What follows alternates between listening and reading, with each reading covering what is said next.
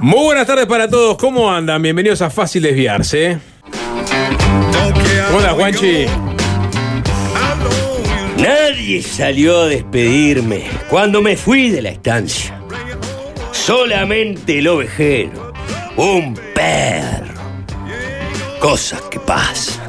¿Te gusta esa? Sí, cómo no. ¡Ay! José Larralde. Sí. Qué lindo. Ruf, eh, eh, Cosas que pasan. Cosas que pasan, La escucharía sí. ahora. El Un- asunto, un perro. una soncera. Un simple cambio de palabra. Y el olvido de un mocoso de que. del que puedo ser su tata. ¿Eh? Y así, así me siento un poco hoy, sapo. Eh, uy. Ojo, se la- hace rato, se ¿no? la- Mañana. Se, la- se le aflojan los cantos a Juanchi. Sí, esto me, No, esto, esto, esto, me esto lo puede. desarma, Juanchi. Lo desarma, puede, desarma. Le-. Le, crece un. Una. un- no sé, un poncho por los hombros. Me dan ganas de tomar vino. ¿Sí? Vino. Nadie salió a despedirme cuando me fui de la estancia. No le. Medio forzado el tono. El ¿eh? ovejero, Un perro. un perro. Perro. Cosas que pasan. Cosas que pasan. Pasa. ¿El asunto? El asunto, Una soncera. una soncera. Un simple cambio, de palabra. Y el olvido de un mocoso del que puedo ser su tata. Y yo, Yo que no aguanto pulgas a pesar de mi ignorancia. Ya no más pedí las la cuentas cuenta sin importarme de importarme nada.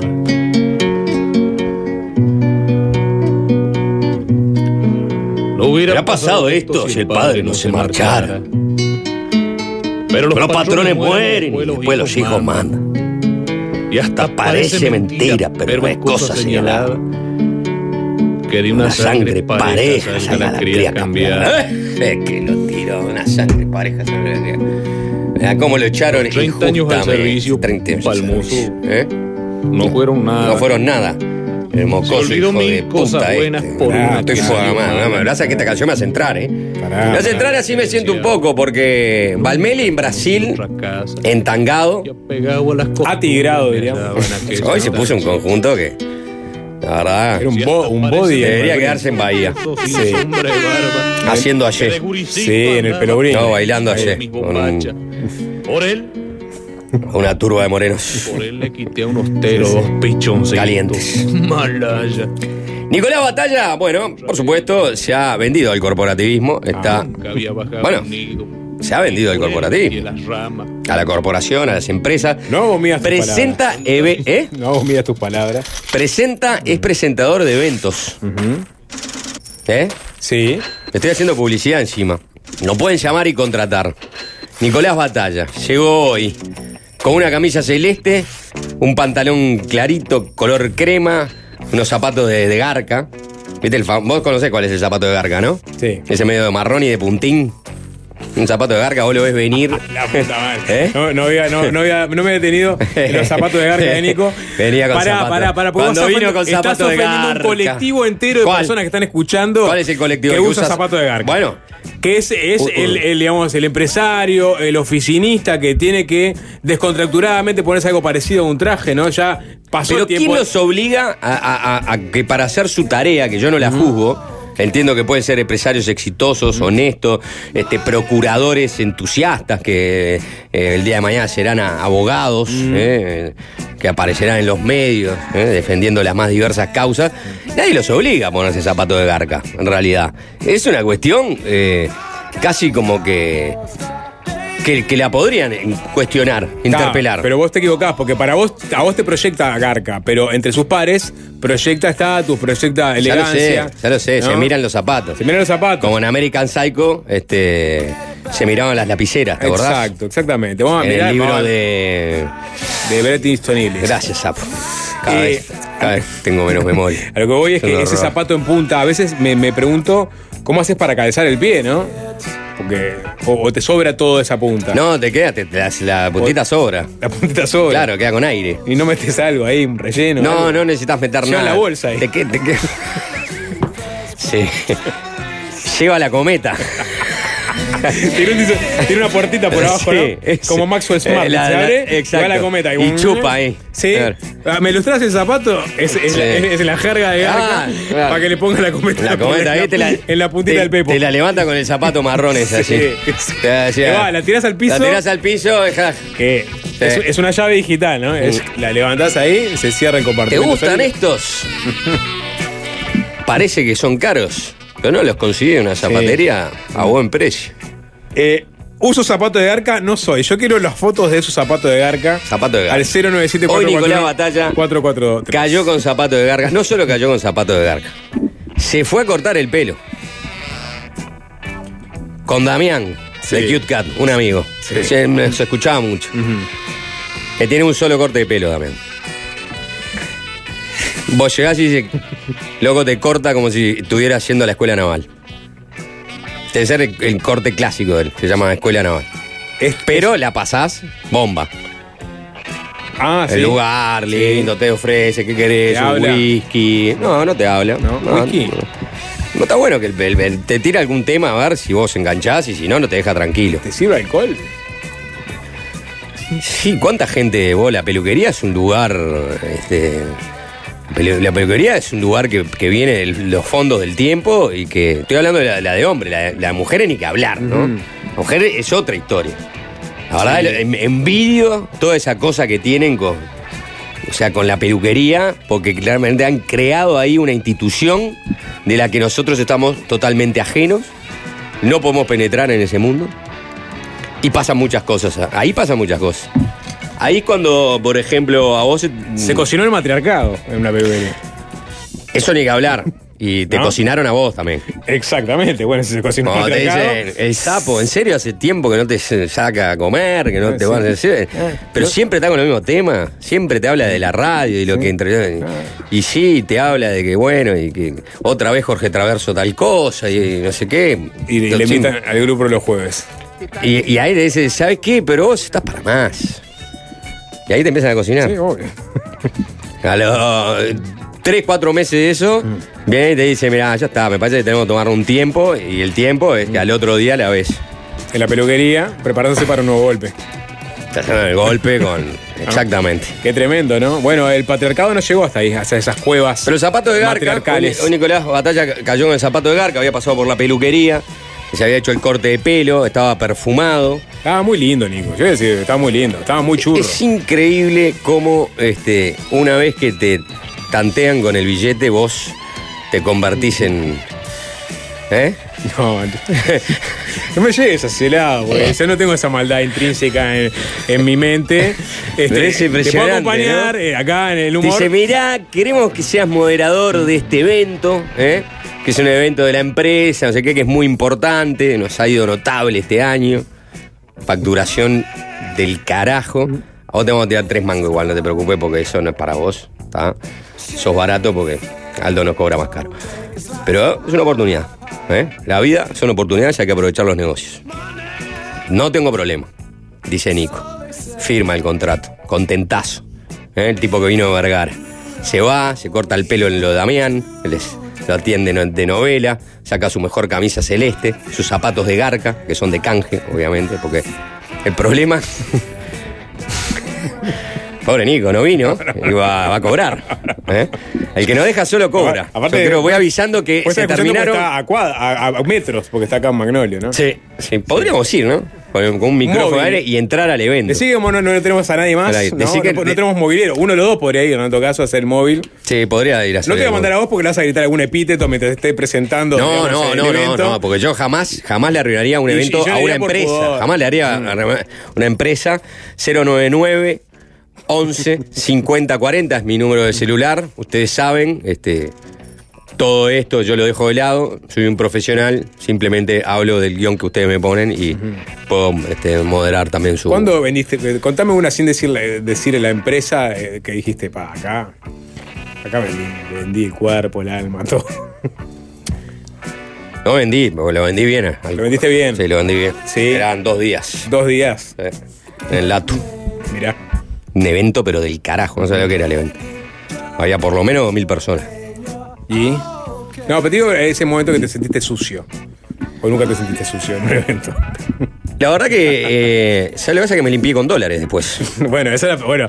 Agarré, Exacto. llené la, la- la bañera de dólares Y te tiraste. y hice así y. Ah, y te daste el patito primero y después. Estoy más, claro. Estoy más limpio que nunca, dije. Sí.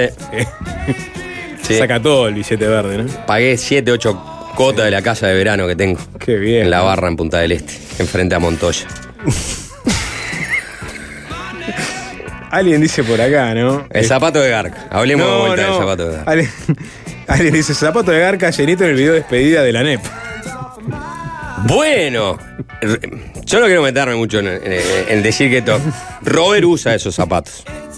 Los usa porque está, eh, hay mucha gente, funcionario público, que, que- Está lleno de funcionarios públicos que cuando pasan justamente la función pública y tienen, digamos, exposición, eh, tienen que apelar a un- una indumentaria descontracturada pero formal.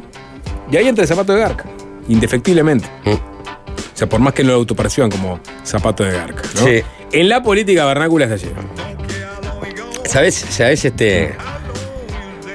Hay, hay, hay algunos que el, el- El mata cucaracha, como le pone Dani acá. Bueno. Eh, le hacen el zócalo ahí en la intersección. Exacto. ¡Pac! ¿no? Y.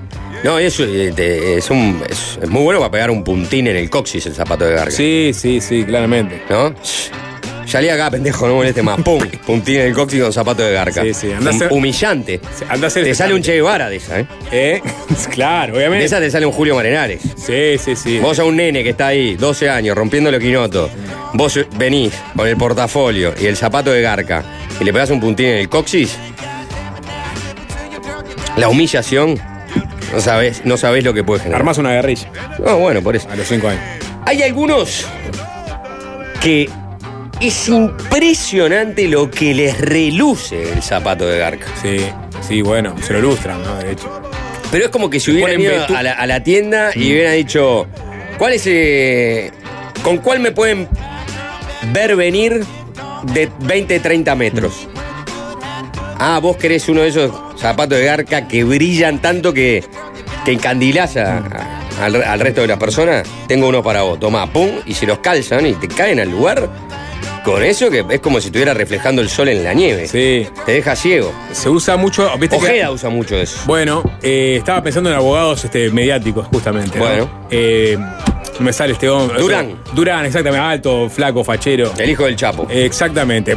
Totalmente. Aparte Durán es alto, debe, debe- debe me calzar, no sé, 43. Claro, zap- zapato de arca para. Si medís menos de unos 74, No, eso es un ridículo. Eso es un ridículo. Y sos medio panzón. No puedes ser petizo con No. zapato de garca. No, no. Te lo, te lo digo yo. Te lo digo yo también. O sea, Te los digo yo. dos podemos usar zapato de garca. Claro, hay cosas que, que los petizos eh, tienen que privarse de, de usar. Sí. La verdad, para empezar el zapato de garca. ¿Sabes por qué? Porque tiende a dar esa sensación de que si vos sos un 39, parece que sos un 41. Claro. Entonces sos un payaso. Exactamente. Payaso Tenés dos que- canoas puestas. Claro. ¿Qué te vas a remontar el Mississippi? Claro.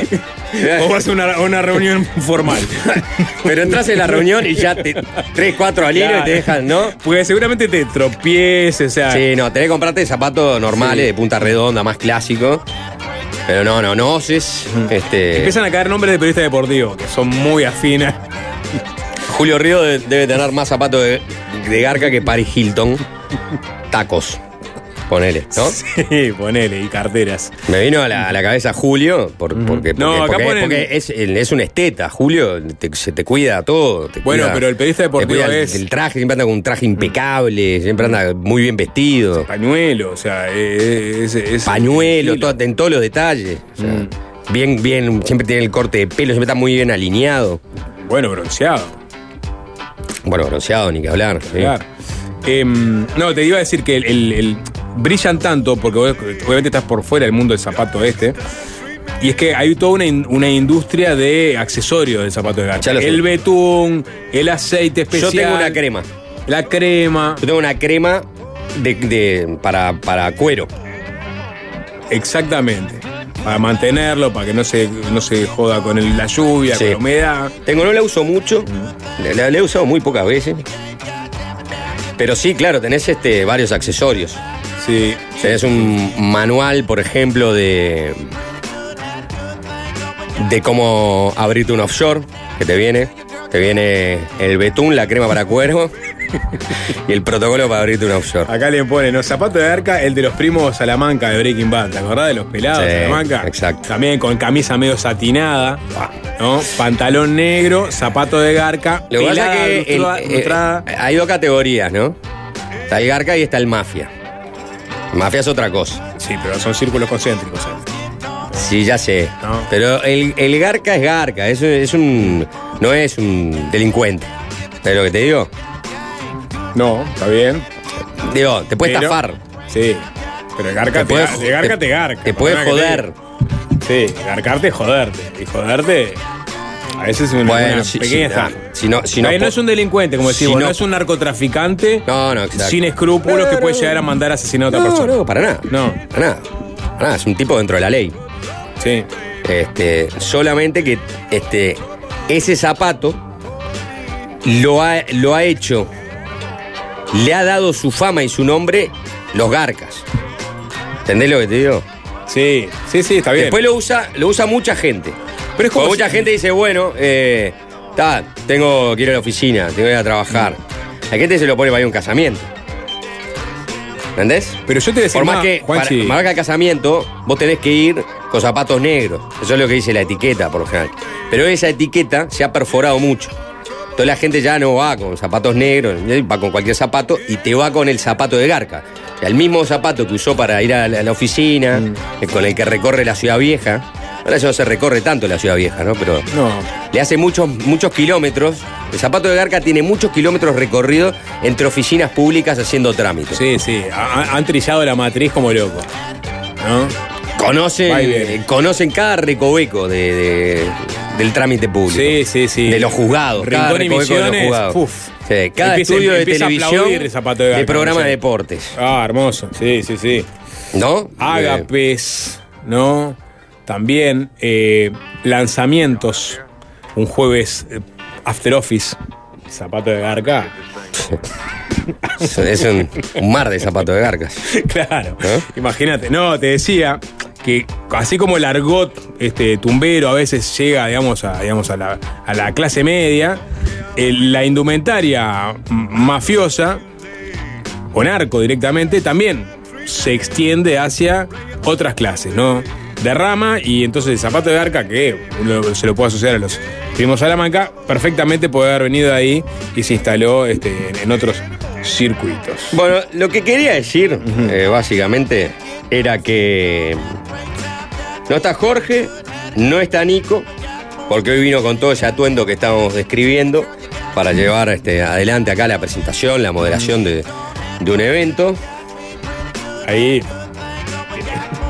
Samu me pone la foto de un pelado, un pelado con traje, que te usa zapato de garca, claramente. Sí, sí, sí, claramente. Este usa zapato de garca, este lo, lo conoce, mucha gente lo conoce, otra no tanto. Digo, la audiencia. Si yo tirase su nombre, que no lo voy a hacer, porque no rompo códigos y no cuido. Sí, eh, sí, sí. sí.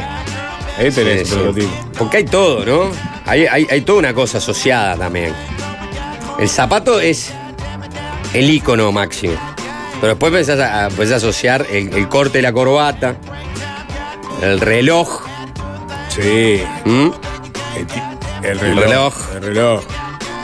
Un reloj. Una buena baldosa, ¿no?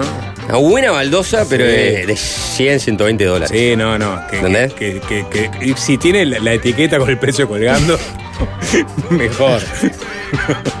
No, porque lo que te quiero decir es que lo- los buenos relojes, lo de verdad, valen Sí. mil dólares para arriba. Sí. ¿Ah?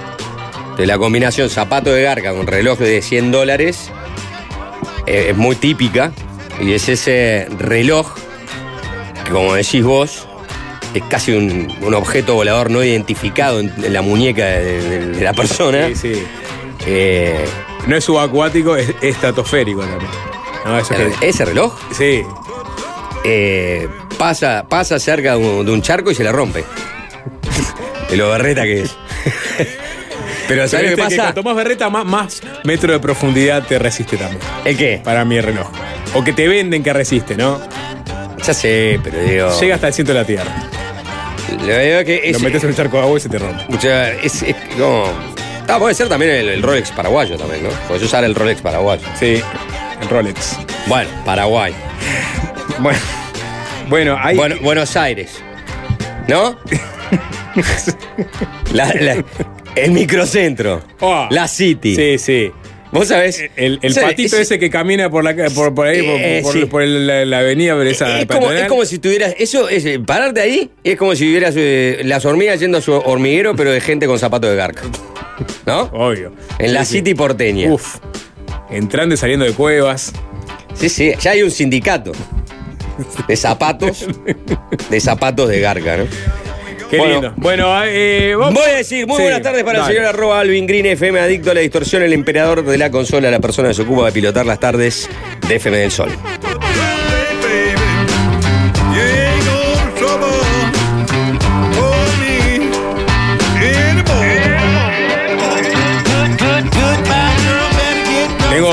La gente obviamente sintoniza con lo, lo que se está hablando. Por más que parezca muy de nicho, no, se entiende, ¿no? Perfectamente. Zapato brillante y demasiado en punta, con algún detalle en víbora. Pantalón por arriba del ombligo tipo Robert Mitchum. Camisa sin corbata y abierta en 3-4 botones y traje de alpaca sin brillo, pero que se note. Y mucho brillo dorado. Reloj grande como sartén, cadena, pulsera y anillo Chevalier. ¿Quién soy? Qué, qué descripción tan contundente. Sí, qué lindo. Eh, bueno, sí. Nada, eh, ahora vamos a meter una tanda ya medio de arranque. Está bien. Sutil, Ali. Eh, en la política nacional bueno, podríamos comentar algunas cosas. Eh, quizás en el segundo bloque hacemos algún comentario a la política argentina que nos va a tener ahí eh, con un ojo en la vecina orilla o, o a veces con los dos, depende de la, la- la pasión que te cause la política argentina. Con todo lo que está pasando, que es una máquina de pasar cosas, ¿no? En estos días. eh, consumo con fruición de los medios argentinos por estos, por estos días, ¿no? Eh, está- eh, eh, es momento de zafra. Una elección que parece ya está, ¿no? Como te, como te decía el lunes. Ayer hubo un golpe de efecto, pero enseguida se dibujó absolutamente. Es muy complicado el golpe de efecto. Muy complicado. Pero bueno, podemos comentarlo también en un segundo bloque. Eh, algo de eso, algo de lo que está pasando en el Parlamento uruguayo, lo que pasó ayer, lo que pasó hoy en diputados, en relación a la, a la ley de reparación, al proyecto de ley de reparación de los funcionarios de ex Casa de Galicia. Y bueno, se aprobó en el Senado la, la, la propuesta que había presentado el Frente Amplio, que según el senador Sergio Botana, que también está con este tema hace dos años y ha hecho bandera del tema, la propuesta del Frente Amplio, un calco de la que él había presentado, que Botana votó, de hecho, ayer y quedó aprobado en el Senado, o sea, tiene media sanción. Hoy se iba a votar en diputados, pasaron cosas. Y ayer en el Senado también pasaron cosas en relación a este tema que se acumula con otros que vienen generando eh, muchos problemas. Por ejemplo, la solución a la caja de profesionales, por ejemplo, también el asunto de eh, los deudores de UR del Banco Hipotecario, que estuvimos hablando en el día de ayer con la presidenta del banco, Casilda Echevarría. Bueno, por ahí pasa un poco también la, agenda eh, política, legislativa de, de Uruguay, que no, no es ni de cerca tan interesante como lo que está pasando en Argentina con esto que se rompió prácticamente juntos por el cambio en el día de ayer. Vamos a escuchar un poco de música. Vamos a escuchar a Pearl Jam haciendo Elderly Woman Behind a Counter in a Small Town. ¿Te la pasé a alguien? No. Ay, quedé a mitad. No, quedé a mitad de camino. de No, sí, te la pasé, te la pasé, te la pasé. Ah, no, perdón, te pasé otra. ¿Sabes qué? ¿Vamos a escuchar la otra? Sí, bien. ¿Quieres escuchar Seasons? Sí, amo esa canción. Vamos a escuchar Me equivoqué, Balada Grunge. Y el domingo habrá nuevo programa de Suena Tremendo a las 12 del mediodía de Baladas Grunge. Así que esto es un adelanto. Chris Cornell haciendo Seasons.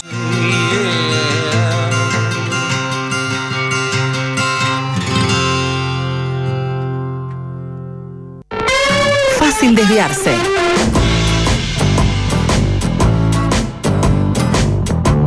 Diecisiete horas, un minuto y van pasando cosas. Eh, vos decías, Juanchi, al lado de las turbulencias argentinas, eh, Uruguay parece un, un remanso eh, como pocas veces. Bueno, pero, lo es, lo es. Pero lo es, pero sin embargo. Eh, al lado de Argentina seguro lo es. Hoy el Parlamento, la Cámara Baja, este, se vio sacudida al no alcanzar el quórum necesario para sesionar y darle ingreso al proyecto de ley que se había aprobado en el Senado con los votos del Frente, de Cabildo y con un par de, de blancos, con Estraneo y Botana, eh, para paga- pagar los créditos laborales que se le adeudan por la liquidación de Casa de Galicia a sus ex trabajadores. Bueno, Sí, son como 2.000 funcionarios, ¿no? Exacto. Este, que muchos han ido a la justicia y que han tenido éxito, ¿no? Con fallos judiciales a favor de, este, por ejemplo, arriba del millón de pesos, ¿no? De reparación. Digo porque mm, lo que pasó ayer eh, en el Senado fue que se aprobó una, una propuesta de, del Frente Amplio a la que se sumó Cabildo para dar sus votos y también Juan Estraneo, el senador suplente de Sartori, y el senador Sergio Botana. Todos ellos fueron los que votaron solos en sala, porque el resto de los senadores, este, incluida la presidenta del Senado, Beatriz Argimón, blancos y colorados, se retiraron de sala. Hasta ese punto llegó el malestar por lo que estaba sucediendo, que se sumaba Cabildo Abierto y que se termina sumando Cabildo Abierto porque ve que Botana y Estraneo iban a votar a favor del proyecto, pero Botana y Estraneo votando a favor del proyecto más los 13 senadores del Frente Amplio son 15 votos. Y en realidad cuando aparece Cabildo Abierto se obtiene la, la mayoría. Y el senador Manini dice, bueno, pero esperen una cosa. Yo estaba a fin de no votar la propuesta del Frente Amplio, porque en contrapartida hay una iniciativa del Poder Ejecutivo de reparación para los exfuncionarios de Casa de Galicia, que en términos globales la plata, esa, es mucho menor. Son 8 millones de dólares lo que estaba dispuesto el Ejecutivo, ¿no? A, a pagar, ¿no? A poner para la reparación de esas deudas laborales. Y, la iniciativa del Frente Amplio era mucho más generosa, es decir, 30 millones de dólares, que va en saga también con lo que pretendía el senador Botana, porque Botana este tema lo viene tratando hace, de hace tiempo, y de hecho, la primera propuesta la hace Botana y Botana dice que la propuesta del Frente Amplio es casi un calco de la suya. Pues hay diferencias entre una propuesta y otra, ¿no? Pero, pero digo, las que terminaban ayer presentando eh, la propuesta fue la oposición, fue el Frente Amplio. A la que se suma Botana, se suma Estraneo y después se termina sumando Cabildo Abierto diciendo, bueno, nosotros no vamos a defender una propuesta del Ejecutivo y no sumarnos a otra propuesta si estamos viendo que hay senadores del Partido Nacional, del Partido de Gobierno, que van a apoyar la propuesta, la iniciativa, por ejemplo, que presenta el Frente Amplio. Así que, si esta es la situación, nosotros también vamos a apoyar la propuesta. Apro- aprueban este, la, la propuesta del Frente Amplio que este, le concede unos 30 millones de dólares a los ex empleados cuando haces básicamente la, este, la, la repartición te, da que cada empleado reci- recibía como en el entorno de los eh, arriba de los 600 mil pesos, o sea, 610 mil pesos o una cosa así, este, por, por esa reparación después de que, bueno, se decretara primero por la justicia, ¿no? Y después este, se hiciera este, efectiva la intervención también de- de- del Estado por Casa de Galicia. Eh, hubo momentos ayer en el Senado de nada, de cruces firmes, ¿no? La, la prensa habló de fuertes cruces, pero hoy hablamos con el senador Botana más temprano de doble clic y, y él nos decía, la, la prensa habló de momentos de alta tensión y de, y de cruces este, muy tensos y la verdad que no fue así, este, pero él sí tuvo un intercambio con, con la ministra Arbeleche, había estaba la ministra Rando, el ministro Mieres y la ministra Arbeleche, estaban ayer este, en el Parlamento. Muchos interpretaban que eso era una señal del Ejecutivo de la importancia de, bueno, aceptar la iniciativa del Ejecutivo, porque hasta ahí iba a llegar el Ejecutivo con el tema de la reparación. Eh, Botana dijo, yo hace dos años que vengo este, tratando este tema y nunca me dieron pelota. En resumen, no fue la palabra que utilizó, pero eso fue lo que le dijo la ministra Arbeleche. Después quienes estaban ahí haciendo la cobertura de prensa, por ejemplo, Fabián Cambiaso, periodista de- del país, en- entendió que eh, Azucena Arbeleche se fue como bastante más, este, ¿no? Osca o con una sensación de enfado, pero eso es lo que transmitió, eh, este, la que transmitía la crónica del país. Un botano no hubo eso, pero sí hubo, sí hubo, y creo que ahí estuvo eh, el gran malestar, de que se retiraron todos de sala, quedaron votando solos. El resto se fue. Se fue, obviamente, molesto por el asunto, al punto tal que hoy Botana en la entrevista con nosotros de mañana señala este, cuando yo le pregunto, bueno, está bien, usted dice que no notó ese malestar que describe la prensa o en las crónicas de hoy eh, de mañana, pero se fueron todos de sala. Y bueno, dijo, debe ser eh, muy incómodo eh, tener que estar presentes ahí y no votar una solución para tantos trabajadores cuando fue el Estado que intervino, cerró Casa de Galicia y lo dejó sin trabajo. Bueno, ese era el- justamente. te está diciendo entonces que hay este, los que se quedaron a votar tienen la sensibilidad para con los trabajadores y los otros este, estaban en la incomodidad de tener que estar ahí, no levantar la mano y demostrar que son insensibles ¿no? ante las reparaciones que se estaban votando para los ex eh, funcionarios de, de Casa de, de Galicia.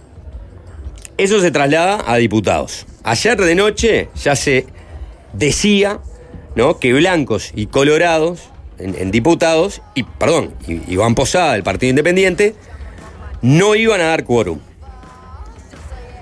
Pero el quórum, que son 50 diputados, lo podía conseguir perfectamente el Frente Amplio y Cabildo Abierto. Porque el Frente Amplio tiene 42 diputados y Cabildo Abierto tiene 11. O sea que con eso ya les bastaba para dar quórum. Lo que pasó hoy fue que al momento de entrar a la sesión, blancos y colorados e Iván de Posada habían resuelto no dar quórum para no tratar este tema. El argumento era que entendían que era inconstitucional el asunto de la eh, ley de reparación que se había votado. No te voy a profundizar en los motivos de por qué se entendía que era inconstitucional. Ese era el argumento. Lo táctico era no dar quórum, porque si no había quórum no se podía votar. Y si no se podía votar, la sesión obviamente queda suspendida. Y si llamás, convocás una nueva sesión, no te iban a dar los plazos porque al día siguiente, o sea, mañana es 27 de octubre, y se vence el plazo constitucional para que haya aumentos votados en el Parlamento, o aumentos hechos por el Ejecutivo, iniciativa del Ejecutivo a través del Parlamento. Ya me acordé, perdón. El argumento de, de que entendía que era inconstitucional era porque no era una iniciativa del Poder Ejecutivo Sí. para este tema, ¿no? Y en realidad se trataba de una iniciativa propuesta desde la bancada de la oposición. Pero lo cierto es que... Pero perdón, no sé si va a ser Juanchi, pero- porque la, la- la jugada que se hizo en diputados es un poco más intrincada, ¿no? Eh, por lo menos la crónica que, que- lo que señala observar en su crónica, ¿no? Se presentaba al menos 50 legisladores en sala para ingresar el texto, Sí, claro. luego de que las bancadas del Partido Nacional y el Partido Colorado anunciaron que no se Er- presentarían. Eran 38. Claro, de modo de tratar que la iniciativa no, no llegue al veto del presidente, porque también se está cuidando también que el presidente El no presi- se vea la manchado calle dijo que iba- sí, que si esto salía lo iba a vetar. Lo iba a vetar, bueno. Exacto. Evitemos que el presidente tenga que Entonces, vetar para, para llegar, a- para no llegar a la instancia de, de vetarlo, una posibilidad era no dar quórum, pero es lo que yo te digo. Mm. Si estaban todos los diputados del Frente Amplio y todo lo de Cabildo, había quórum. Claro, y acá, acá es donde hay que hacer números finos, ¿no? Eran 38 los diputados del Frente Amplio presentes en el recinto de los 42 que tiene, que tiene en, en- en bancas, con varios suplentes aguardando a que inicie la sesión para que se voten las licencias de los titulares. Claro, pues si no se votan las licencias. No pueden entrar. Y en. Cabildo Abierto había siete legisladores en sala de, lo- de las 10 bancas y dos suplentes aguardando para entrar. No sé cuántos suplentes del Frente Amplio había, pero eventualmente lo que se hizo es no permitir que entren los suplentes, ¿no? Que no se, que se voten las Eh, licencias. Mirá, consulté a- al, al diputado Gustavo Olmos, eh, que del Frente Amplio, me dijo, al Frente Amplio le faltaban cuatro, eh, que estaban afuera. Pero claro, precisas el quórum para votar las licencias. Exacto. Entonces, este, bueno, eso fue lo que sucedió. Esa fue la jugada que hicieron No dieron el quórum, no se votaron las licencias este, y no podían llegar ¿no? a la cantidad suficiente como para iniciar la, la sesión. Eh, hay otro tema ahí que ahora no, no voy a profundizar mucho porque en realidad muchos entienden que e- esto ahora no, no va a haber sesión y va a pasar a tratarse en comisión. Y lo que entienden, por ejemplo, hubo una conferencia de, ¿no? de la bancada del Frente Amplio sobre este tema, bueno, acusando a la- al oficialismo de no querer asumir ¿no? la responsabilidad de este, pagar los adeudos laborales de los funcionarios del gobierno que intervino, Casa de Galicia la terminó cerrando, si bien fue un fallo judicial, ¿no? Lo que mata a Casa de, de Galicia y la manda a concordato. Eh, lo que señala ahí la bancada del Frente Amplio es que en realidad esto se puede seguir tratando en comisión y puede volver a votarse sin la necesidad de estar hablando de que estás fuera de los plazos constitucionales, porque en realidad está la ley 19.690, que es la ley de Fondo de Garantía de Créditos Labor- Laborales, y que esa, esa, esa ley, allí no, no hay un incremento de, de gasto, entonces no es inconstitucional porque la obligación está dada por esa ley, ¿no? Eh, ta, es el propio Ejecutivo que tiene que alimentar ¿no? los fondos de esa, de esa ley que tiene un tope, eso sí. Eh, esa ley tiene un tope de 105 mil unidades indexadas, ese es el monto.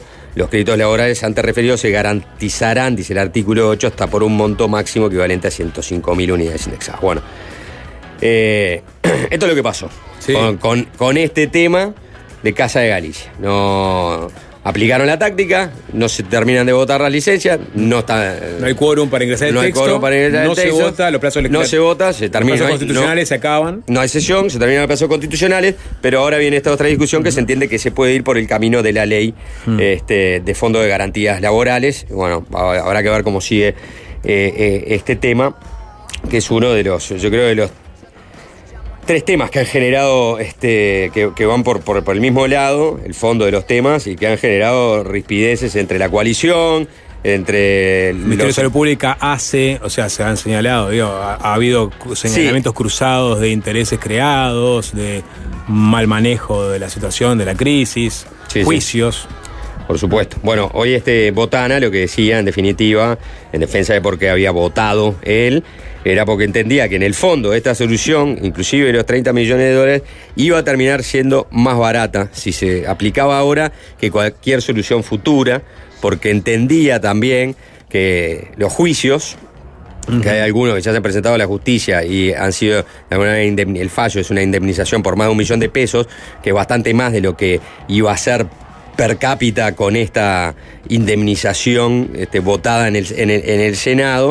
O sea que si el problema se soluciona ahora iba a ser más caro para el- en el futuro y si se había que cumplir ¿no? esos fallos judiciales y todos iban por el mismo camino. Claro, son 2.000, en Uruguay no existe la jurisprudencia, pero este, Botana decía, existe el copia y pegue, ¿no? O sea, si hay uno que se presentó y tu caso es igual y lo presentás y bueno, y seguramente tenga la misma respuesta. Entonces ya, al fin de cuentas, por el lado ese, por el lado de, imagínate que todos van a la justicia, te vas a terminar saliendo más, más, más caro. Entonces esta era la solución eh, que ha- habría que haber este, tomado, votado y, dar cumplimiento a esto, pero Claro, el Ejecutivo dice, este, lo- los trabajadores reclaman 42 millones de dólares y el Ejecutivo dice, no, el tope es 8 millones de dólares, lo que se votaba ayer era 30 millones.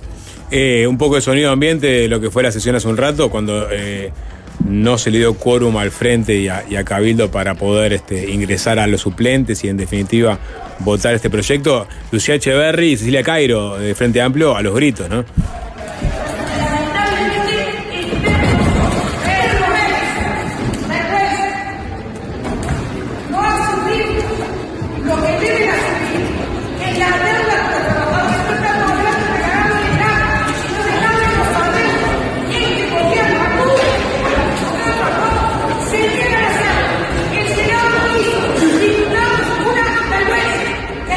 Ahí estaba un fragmento de imágenes de Montevideo Noticias que mostraban cómo estas dos diputadas frente amplistas se levantaban, se de sala porque no había, no había quórum, pero este, lanzando todo tipo de, de epítetos y calificativos para con sus este, colegas de bancada no así correligionarios, ¿no? ¿Podemos escuchar un temita o no, Alvin? Sí, vamos a escuchar un temita. Eh, apareció, volvió una noche. Nicolás Batalla va a ingresar este, al ruedo de acá a poco. Y Garkin Shoes. ahora hablamos con el propio Nico. Vamos a escuchar al rey del rock and roll. Y no es Elvis Presley, es Little Richard haciendo Midnight Special.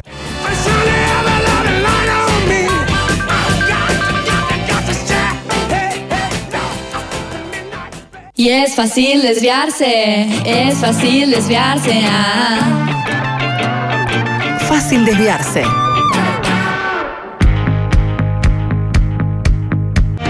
Otra vez. Bueno, recuperamos a un caído en combate. Nico Batalla, ¿cómo andamos? Nunca estuve caído en combate. Bueno. No, no, no. No he llegado a esa, a esa escena. Facturando con las corporaciones. se llama. No, Caído en billete. no, no hablo de. Eh, Atrás del Yankee Dólar. Está bien, digo, nadie te va a juzgar acá. ¿Qué- eh, ¿Querés proponer algún otro sistema donde, donde no, no te ganes la vida a través del capitalismo, Juanchi? No, pero Ta, ta, quizás ta. Un, un sistema de, de, de cobertura mediática ¿eh? para los trabajadores que hagan que baste con un solo trabajo.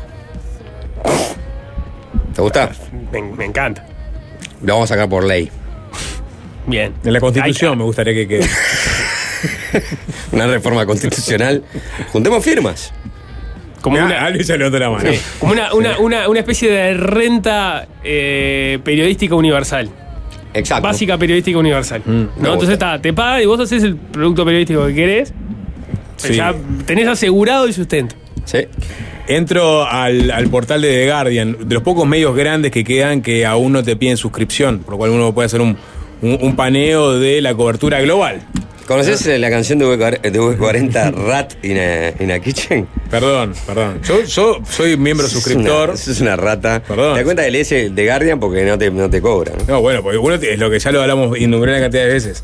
Uno tiene dos o tres balas para tirar, ¿no? No vas a, a- a pagarle a todos los medios del planeta por suscripciones. Yo le pago a Folia ya, por ejemplo. Mm.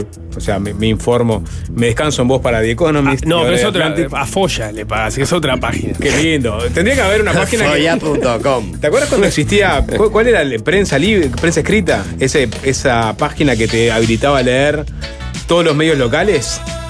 Que, que algunos medios usaban y pagaban una cuota. Mi país era. Mi país, mi, país, mi país. ¿Qué servi- eh, en un momento no, no existía hacer una producción periodística si no era con mi país. No, Era no, no. Espectacular. Era la forma que tenías de rastrillar eh, sobre un mismo tema lo que se publicó en todos los- todos los medios. Perdón. Sí, bueno.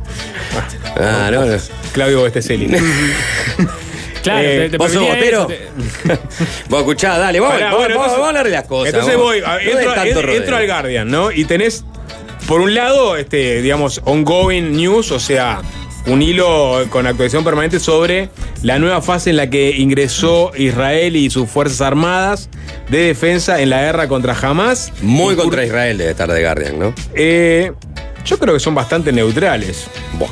Sí, en el sentido de que, por lo pronto, si vas a las columnas de opinión, pero en la información, el Guardian informa, que es lo que tiene que hacer un medio, no. Ah, no pensé que hicieras tanta defensa de Guardian. Sí. Yo te hice una pregunta. Claro, sí. vos hiciste el ataque. Claro.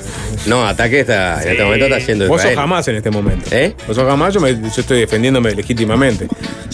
Yo te pregunté si el de Guardian estaba eh, Yo soy el contra. derecho internacional, contra- aviso. Vos sos Guterres. Si está. No, Guterres está jugando. Guterres, Guterres No, se dejó, no, Guterres- dejó a todo el gobierno israelí y a la comunidad Recontra judía caliente. internacional. Ya, ya recontra pedimos la caliente. renuncia de Guterres acá.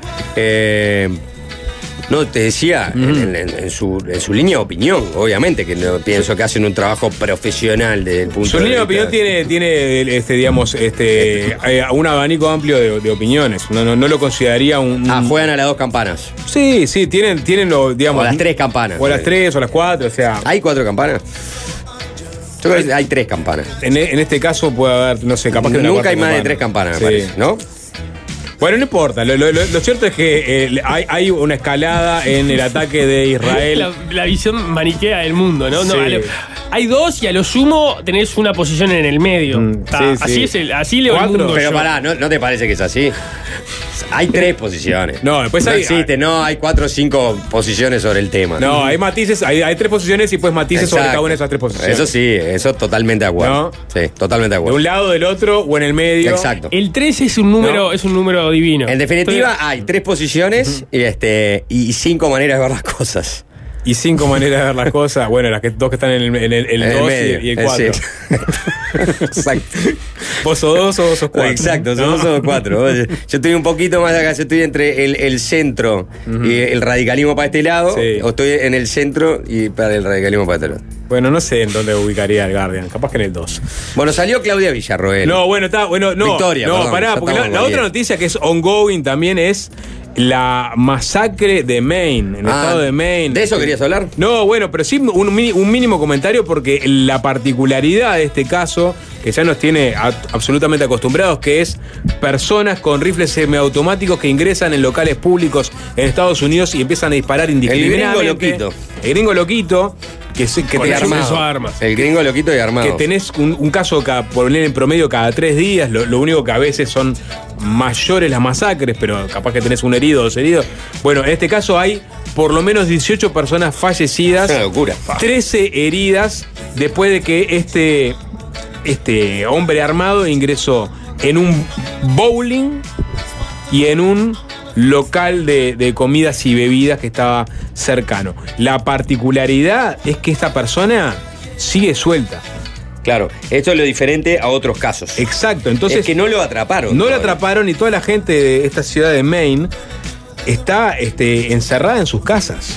Los locales este, cerrados porque hay un loco suelto, literalmente, que no pudo ser atrapado, mientras que la familia de este hombre eh, está trabajando con las autoridades, buscándolo, pidiéndole encarecidamente que se entregue. O sea, se sabe quién es. Es Sí, Robert Card, se llama. Tiene eh, 40 años. eh, tiene un pasado dentro del ejército norteamericano, ya que Bueno, tenía que muchos- manejo de arma. Mu- muchos de estos eh, shooters, más shooters, tienen un pasado este, en el ejército. Bueno, en este caso es un instructor de tiro. ¿sí? Sí. Exactamente. Eh, por lo cual lo hace mucho más ef- eh, efectivo a la hora de desarrollar su tarea de masacrar. No, es- y de escapar también. Eh, bueno, esa es la particularidad que tiene este, este caso. Lo están buscando todavía, hay un, miedo generalizado en, en esta localidad hasta que no caiga, ¿no? Y hay obviamente este, una- un operativo de dimensiones gigantescas, o sea, con apoyo del gobierno central, para este, dar con él. ¿no? ¿Dónde? Una, una ciudad que tampoco es tan grande, ¿no? Porque son 38.000 habitantes. Eso te iba a decir, ¿cuánto, ¿cuánta gente habitaba esa ciudad? Lewiston, Eso. 38.000 habitantes. Es, Ah, la- es de las ciudades más pobladas de Maine, pero. Están todos, están todos encerrados pero en es, su es casa. una ciudad, es una capital del interior en Uruguay. Sí. Sí, sí, Si yo te digo, eh, en este momento vos estarías encerrado en tu casa.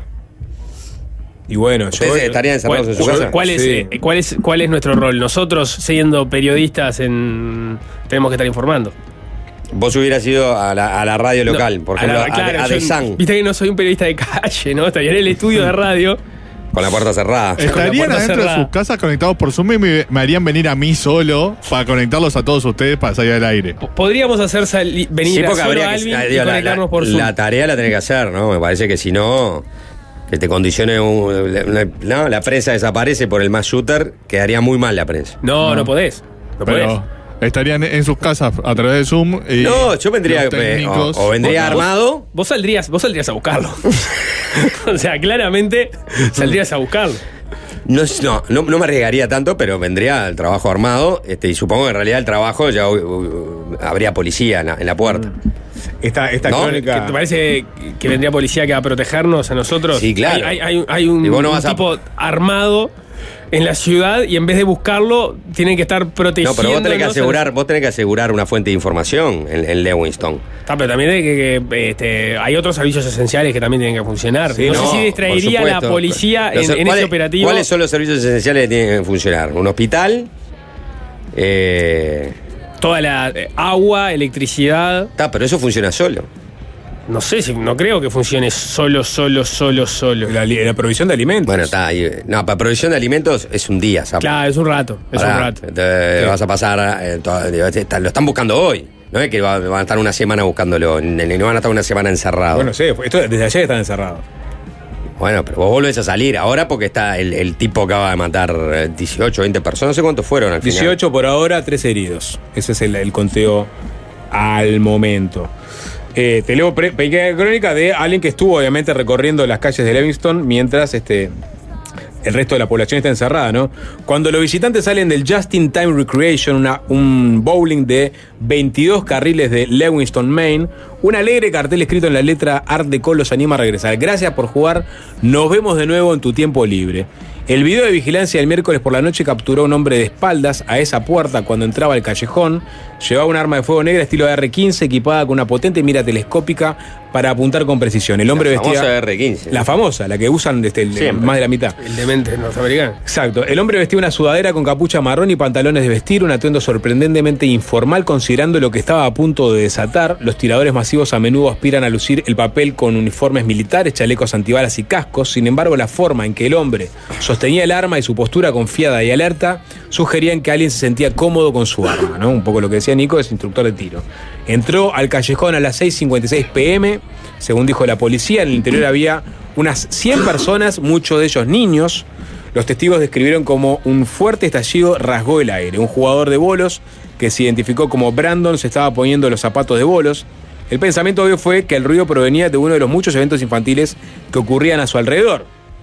Ahí se celebraban cumpleaños. Pensé que era un globo, dijo a Associated Press, pero cuando se giró vio al hombre blandiendo hábilmente un rifle. Simplemente lo reservé en el carril, me deslicé donde están los bolos y me subí a la máquina, dijo Brandon. Permaneció aferrado a la maquinaria de los bolos mientras estallaba el edificio, lo que llamó mucho alboroto. Me imagino que se metió por adentro de la, de la máquina de bolos. y Sí, interpreté lo mismo. Sí, sí, sí. Eh, cuando Riley Dumont escuchó ese primer fuerte golpe, corrió a un rincón donde ella y sus familiares usaron mesas y un banco para tratar de protegerse. Había venido al callejón para ver a su hija de 11 años competir en una liga infantil. Dumont le dijo a ABC News, estaba acostada encima de mi hija, mi madre estaba acostada encima de mí. Sentí que duró toda la vida. Al final de esa vida, siete personas yacían muertas, incluida una mujer. El hombre del arma no había terminado, condujo cuatro millas hasta Jemenjis Bar and Grill, donde comenzaba otra noche de actividad estadounidense por excelencia. Era la noche de cornhole, los jugadores arrojan bolsa de frijoles a los hoyos en tablas en ángulo. Fue simplemente una noche divertida jugando al cornhole, dijo el propietario de este boliche, pero a las 19.08, es decir, nueve minutos después de que ingresó al, al bowling, ya estaba en este lugar. Y ahí este, varias personas ya empezaron a hacer las primeras llamadas al 911. Mi corazón está destrozado, escribió el dueño de, este lugar en Facebook. Hora después, no tengo palabras, en, en una fracción de segundo tu mundo se pone patas arriba. Otras ocho personas, todos hombres, murieron en el bar. Otras personas murieron en el hospital, elevando el número de víctimas a al menos 18. Por lo menos sobre la información que había hasta hoy jueves al mediodía en Estados Unidos. Robert Card es la persona que está a la deriva siendo buscado por la policía de Maine y por la policía estatal ya a esta altura, ¿no? ¿Cómo es un tema que, que no se logra so- solucionar en, en Estados Unidos, ¿no? No. Primero por, por la segunda enmienda, que es muy fuerte, pero aparte, vos podés preservar la segunda enmienda, es decir, que es parte de tu constitución fundacional, ahí están, ¿no? Las famosas enmiendas, que son muy pocas, y, este, y el derecho a portar arma es eh, la segunda, ¿no? O sea, la libertad de expresión y después el hecho de defenderte teniendo la posibilidad de, de estar armado, ¿no? Que ya se habló mil veces, que tiene que ver con el origen, ¿no? Fundacional del federalismo o la confederación en un principio estadounidense, con el hecho de que si les trasladabas al Distrito Federal el monopolio de la fuerza, cómo después se defendían de, de eso los estados asociados, ¿no? Entonces sus ciudadanos tenían que ser una milicia. Entonces, si tenían que ser una milicia porque no eran un ejército regular, porque el ejército regular lo monopolizaba en realidad el Distrito Federal y tenía, contaba con su presupuesto y con la legitimidad de, de la ley, bueno, todos los ciudadanos tenían el derecho a portar un arma porque ellas iban en definitiva a ser las milicias que te iban a defender de un desborde autoritario del Estado. En el año, a fines del siglo XVIII. Hoy en día, que no puedan pasar una ley para prohibir, sa- sacar ¿no? esa accesibilidad tan fácil para rifles semiautomáticos, para rifles semiautomáticos. Porque el daño. Ni, ni siquiera es no estar armado, es. Exacto. Es bajar la ca- la- la- la- Claro. las muertes. Un Eh, rifle eh, eh, semiautomático exacto. te permite eso. Eh, te- te- en 10 minutos matar a 20 personas. Exacto. Digo, eh, y, y por lo menos este, que el, el acceso a armas que tengan este, esa serie de, de- de- de disparos por eh, segundos estén absolutamente limitadas. Pu- puedan conseguir un, un grupo de gente que tenga que eh, nada, presentar las credenciales eh, al respecto, ¿no? Como uno puede, en definitiva, conseguir un arma en este país. Hay ciertas restricciones, tenés que hacer un test psicológico, tenés que hacer clase de tiro, tenés que estar avalado, tenés que pasar por la policía y aún así accedes a determinadas armas. Otras son inaccesibles. En Estados Unidos acceden a este rifle semiautomático. Entonces, eh, por supuesto que hay un lobby muy fuerte eh, que tiene que ver con la National Rifle Association, con la NRA, pero cómo, este, más allá de ese lobby, estos episodios son extremadamente frecuentes. Hay que pensar que un tercio de los más shootings, de los tiroteos masivos en el mundo, ocurren en Estados Unidos. Y los restantes dos tercios están totalmente eh, dispersos en una enorme cantidad de países. Estados Unidos es el país donde pasa esto. Y la- siempre el argumento más fuerte de por qué es, más allá de todas las explicaciones psicosociales que puedas hacer o psicológicas de los individuos, que por supuesto hay un análisis tipo de esos individuos, de cómo accionan, de sus tendencias suicidas, de los casi todos tienen traumas del, del pasado, la mitad de ellos avisan antes que van a, cometer ese tiroteo masivo, lo hacen a través de las redes o a través de, eh, antes de comentarle a las personas cercanas, o sea, todo eso que Estados Unidos está marcado por la facilidad del acceso a, a las armas y por la facilidad del acceso a determinado tipo de arma que te hace mucho más peligroso. Hay que recordar que hace algunos años atrás, en Las Vegas, se produjo ese tiroteo masivo en un festival de música. Un tipo que estaba tremendamente armado en una habitación, creo que en un hotel, disparando desde ahí arriba hacia el festival, mató a 61 personas e hirió a 400. ¿no? O sea, fue una salvajada. Y eso, que vos podés decir, está bueno, ya está. A- a- en algún momento vamos a encontrar un límite. Entiendo que somos 300 millones norteamericanos y después si prorrateamos, los que mueren por este tiroteo masivo son los que son mucho menos de los que mueren porque se les obstruyeron las arterias por eh, comer comida chatarra. Pero es tan impactante la violencia y, el, eh, y- lo aleatorio de esa violencia que este, sin comerla ni beberla estás jugando al bowling y entra un loco y pa, pa, pa, pa, y te mata y te puede matar a vos y a toda tu familia. Y aún así no consiguen pasar leyes por el Congreso para empezar a atacar el problema. No lo consiguen. O sea que el, el Y, GOP- y- y todo lo- y cada tanto viene y ¡pum! Sí. pasa otro y matan 22. O sea, algunos estados tienen leyes más restrictivas, Sí, pero vos tenés a, a nivel, claro, a nivel. pero no te sirve. No, a nivel esta- estatal exactamente. Porque haces leyes 100 restrictivas. kilómetros y compras el arma en el que, que tiene menor Sí, restricción. Y en otras son mucho más accesibles. Pero vos aparte tenés un, un bipartidismo, Partido Demócrata y el Partido Republicano, y tenés, mm, no sé si llamarlas milicias, ¿no? Pero tenés este, grupos de presión, aparte de la, la Asociación Nacional de Rifle, como los Proud Boys, eh, que son parte, eh, digamos, de las bases del Partido Republicano y que ejercen presión. Entonces, si no presiona la Asociación del Rifle, presionan estos grupos. Está bien, y pero, a- y- bueno, al final del día eh, todos... es político. A lo que Bueno, es un tema al- político. Al, final del día, yo me imagino que, este, por, por, por, por ponerlo de una perspectiva, ¿no? Todos son padres, ¿no? Son legisladores que están ahí que dicen, bueno, está bien, pero hay una base de nuestros militantes que son unos dementes y que dicen que no, que no hay que tocar nada.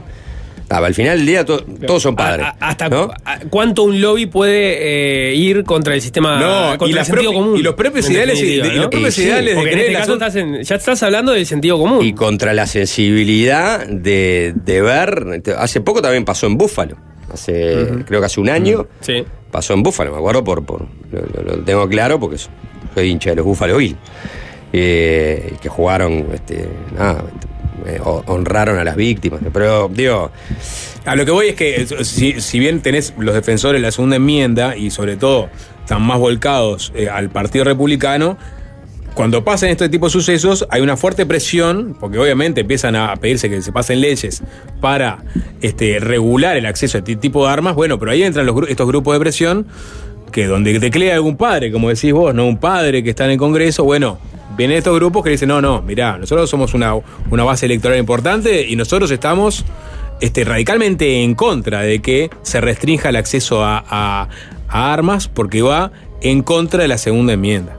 Y ustedes es lo que tienen que preservar y cuidar, la segunda enmienda. Nunca lo olviden eso. no, no, por supuesto, pero la segunda enmienda no dice, usted puede, está garantizado por constitución que usted puede tener acceso a este, un rifle semiautomático AR-15. Y no, y la, y la Biblia tampoco exactamente. Está bueno por eso, Eh, pero no lo eh, dice. eh, digamos, O sea, lo enumera que los dice la segunda, pecados la actuales. segunda enmienda te da el derecho a ser un portador de armas, el derecho a, a tener armas para defenderte de, de la violencia de un tercero. Está bien, eso eh, queda ahí. Claro, pero es de- el argumento de yo, me- yo me tengo que defender con las mismas armas de mi agresor. O sea, ¿Entendés trata, lo que te digo? Yo lo que te voy a decir.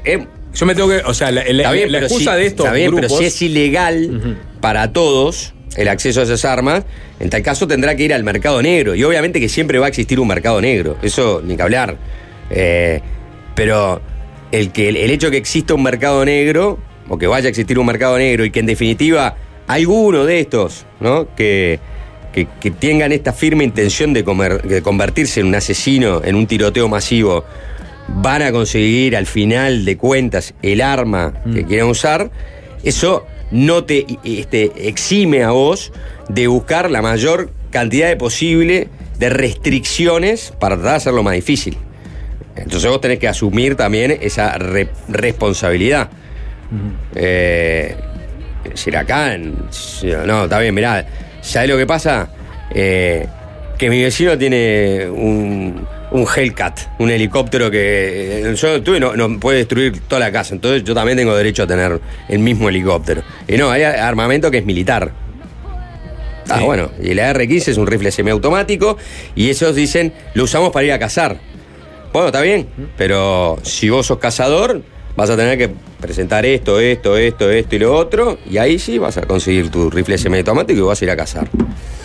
Este- esta persona tenía, digamos, an- an- antecedentes y denuncias, había amenazado una base de Guardia Nacional en Maine, había pasado semanas este verano internado en el centro de salud, o sea que decía que había estado escuchando voces. En fin, eh, hacemos una tanda y si quieren seguimos haciendo un mapeo del Guardian porque está Victoria Villarruel también en el Guardian, este, en- en la portada.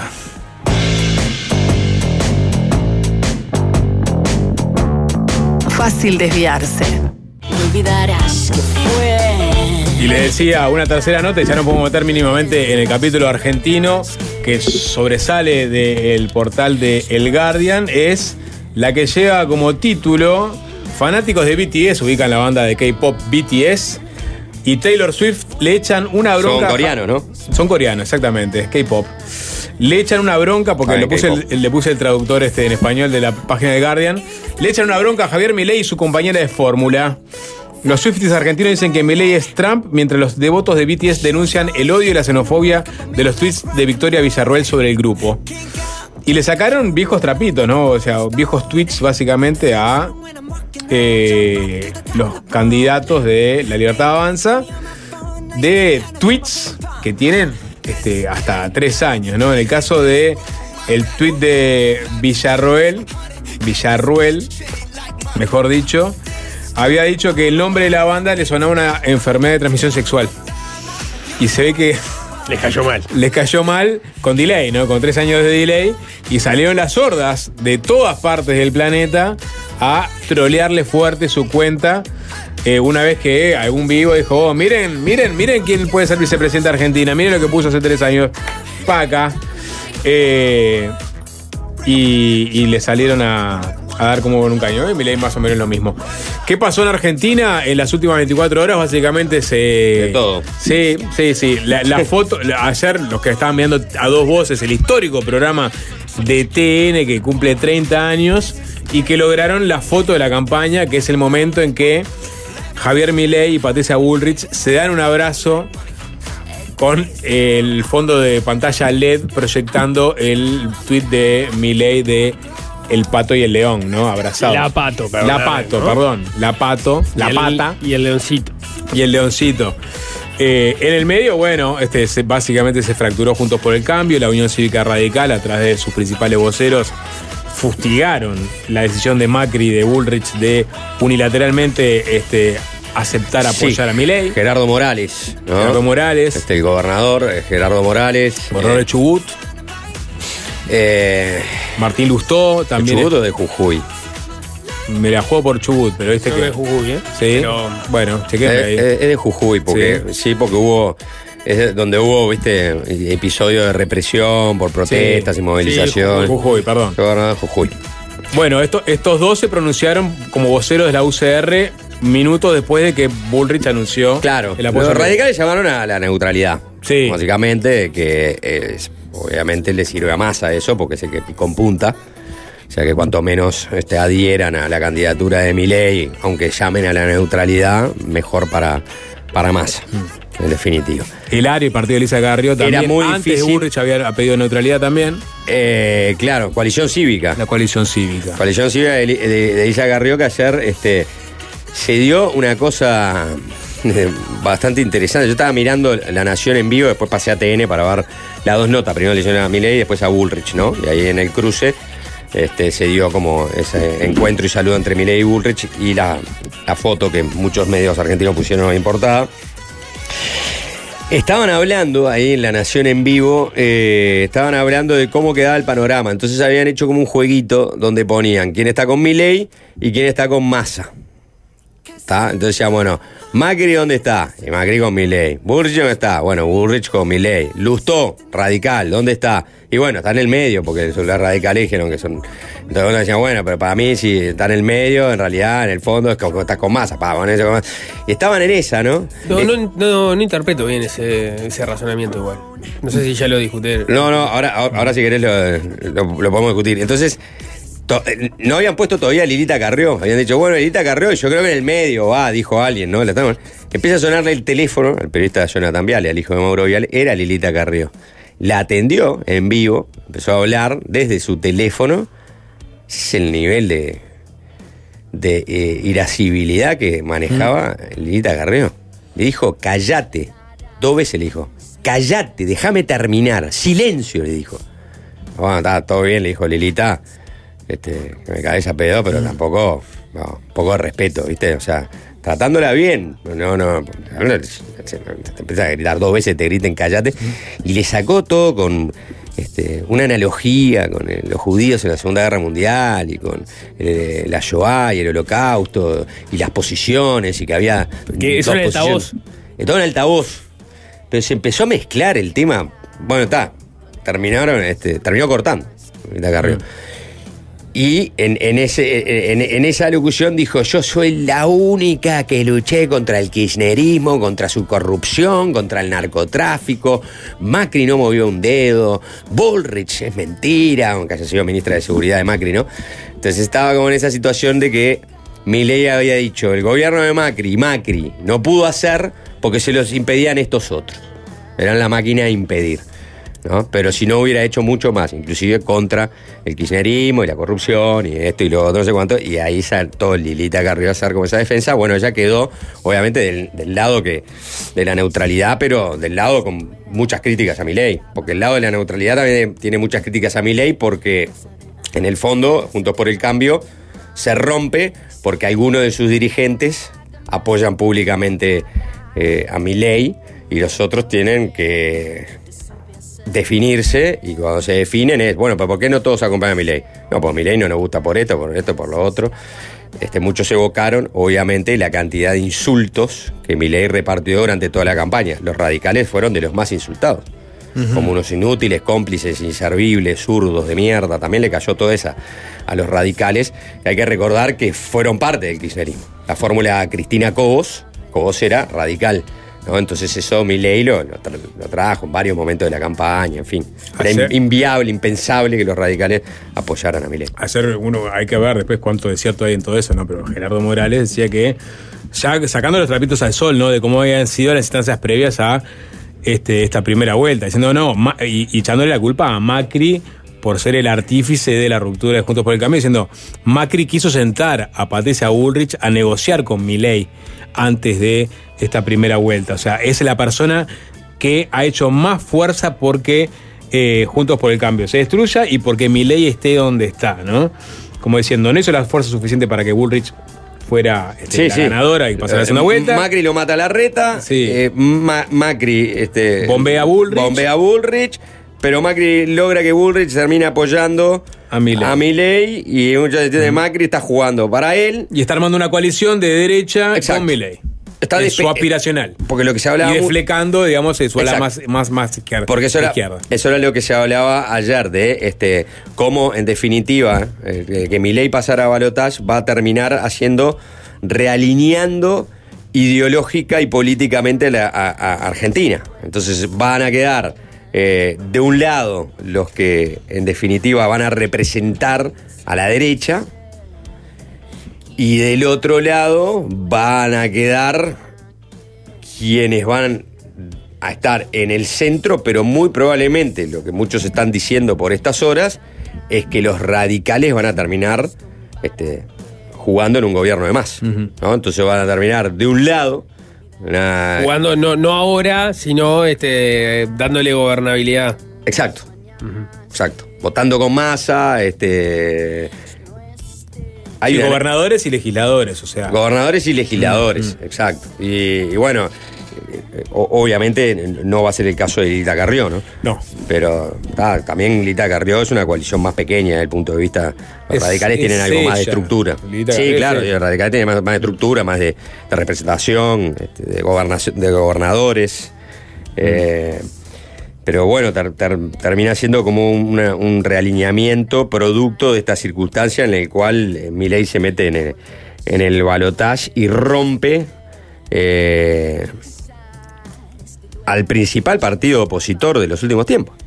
O, Sí, bueno, o- o- tuvo el último o estructura no coaligada de la oposición en los últimos tiempos. Es el ¿no? último presidente no kirchnerista de Exacto. 20 años. Y bueno, y, y se, rompe ese partido político por la votación este, que nada, los obliga a, a tener que tomar una decisión y esas decisiones no son compartidas por todos. ¿no? Ya Massa salió al cruce. Es- bueno, Massa está haciendo todo bien, ¿no? Para, para empezar, ahora está sentado en la puerta de su, de su casa mirando el cadáver de su enemigo pasar. Esa es la sensación que yo tengo, ¿no? O sea, la elección que... ¿eh? Fumándose un pucho, decís. Exacto. Sí. Eh, y no, y bueno, porque mira todo lo que está pasando. Hablando de Luis Barrio Nuevo, esa fue la otra noticia. Sí. Luis, Barrio, Luis Barrio Nuevo se fue. Lo dejó en banda, mi ley. Dijo, ah, no, traes a Macri y me voy. Listo. Entonces se va. Entonces, el sindicalista peronista que se había sumado a Milei, que se había cau- causado un problema a Milei porque estaba absorbiendo parte de lo que él entiende que es lo peor de la casta, el sindicalista transero, dentro de su estructura por la necesidad de tener fiscales ¿no? en la futura elección, que era lo que dijo que le iba a aportar. Pues hay toda una discusión, se aportó, no se aportó, esto y lo otro. Ahora también se le desbanda. O sea, se desbanda para un lado, parece como que entra, le hizo la cama y lo deja afuera. Avienta además las teorías conspirativas, ¿no? Sí. Y, y bueno, y, y, eh, y- el Milei transero, ¿no? O sea, Milei ahora está en plena tranza con todo, toda la oposición dada vuelta, disparatada, rompiéndose. Y Massa tranquilo, se juntó con todos los gobernadores y le dijo, muchachos, ¿saben qué?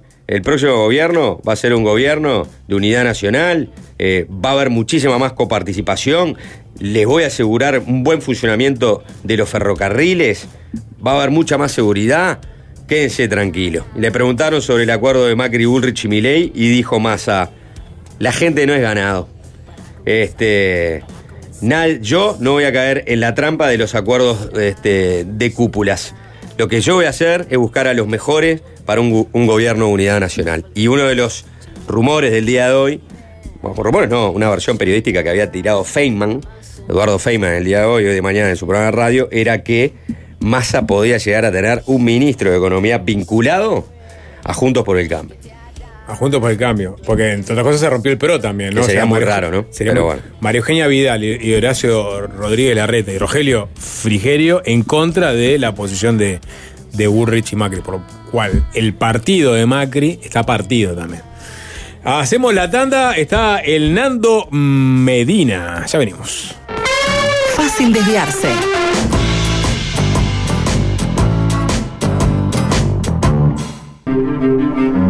Dicen que la cultura es muy importante. Pero, ¿quién se la toma en serio? Por suerte hay alguien que viene a denunciarlos a todos. Los pedantes que compiten por ser el primero en gritar ¡Bravo! Los políticos que leen todos el mismo bestseller.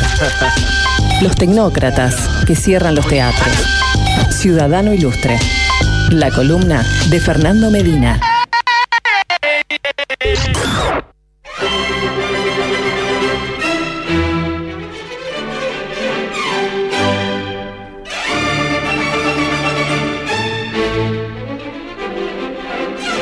¿Cómo anda, ciudadano?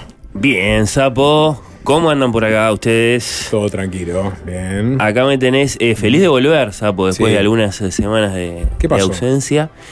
Y bueno, partidos de Peñarol, cosas así. Era por nosotros la culpa. no por- Eh, bueno, eh, supongo que mi agenda no habrá ayudado demasiado, pero no nos demoremos en eso, que acá estoy como tantos argentinos, o como todos los argentinos, eh, de- decidiendo a quién voy a votar. ¿Tú también? Bueno, eh, en tanto que columnista y, y- y a propósito del, del tema que, que les voy a proponer, agradezco la oportunidad de este ejercicio. Sí. Tratar de entender con algún cuidado, si se puede, dónde se situaron políticamente algunos de los más importantes escritores argentinos. Elegí a cinco grandes y entonces, por supuesto, cometí gruesas negligencias. Por ejemplo, no me voy a detener en Hernández a quien le dedicamos de todos modos una, una, una columna en su momento, pueden buscarla si quieren, y que de todos modos iba a estar presente a través del poeta y pensador responsable de su canonización, ¿no? Ese, ese hecho literario y político tan increíble que es la, la elevación de ese gaucho asesino y desertor que es eh, Fierro a símbolo nacional, ¿no? Si lo pensamos bien, ¿Está politizado Martín Fierro? ¿Cómo politizado? El, el- el- poema de Hernández es un poema eminentemente político, como, como la comedia también, bueno, como todo gran poema épico. Eh, estoy bastante seguro de que en, las primarias, a- al menos eh, Hernández lo, lo hubiera votado a, a Schiaretti, ¿no? Eh, como buen federal, opositor al, al centralismo porteño. No, no sé desde el punto de vista del gaucho. Eh, eh, Es lo contrario al pensamiento sarmientino, digamos. bueno, claro. Hernández. Sí, ¿No? sí. No, no sé el, el gaucho de hoy. Desbocati identifica el gaucho de hoy con el delivery, por ejemplo. No sé. El gaucho vernáculo es el repartidor. Sí, no sé. No, no sé si el gaucho lo, lo- el gaucho de hoy votaría así, este. eh, por ejemplo, al, al cordobés Schiaretti o si directamente lo votaría a Milei. Bueno, eh, a- aquí me pongo a cantar.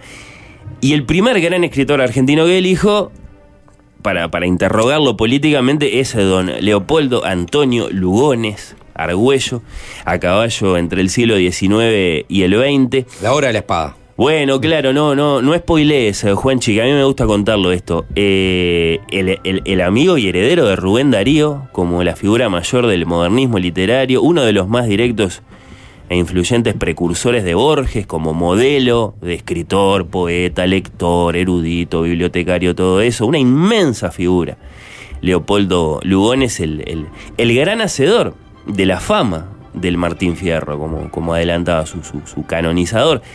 Y esa es claramente la acción política a través de la literatura más importante de la vida de Lugones, por lo perdurable de los efectos, ¿no? Si bien es cierto, como, como insinuaba Juanchi, que hay otra acción que vamos a considerar tanto más gruesa, tanto más directa. La vasta biblioteca que me rodea está en la calle México, no en la calle Rodríguez Peña, y usted, Lugones, se mató a principios del 38. Mi vanidad y mi nostalgia han armado una escena imposible. Esto es Borges, que lo tributó a lo grande. A mí me interesa detenerme ese instante nomás en, en- en esto. Antes de largarme a decir que, que Lugones hoy eh, sin duda los estaría votando con las dos manos a los de, a los de juntos y despeinados por el cambio.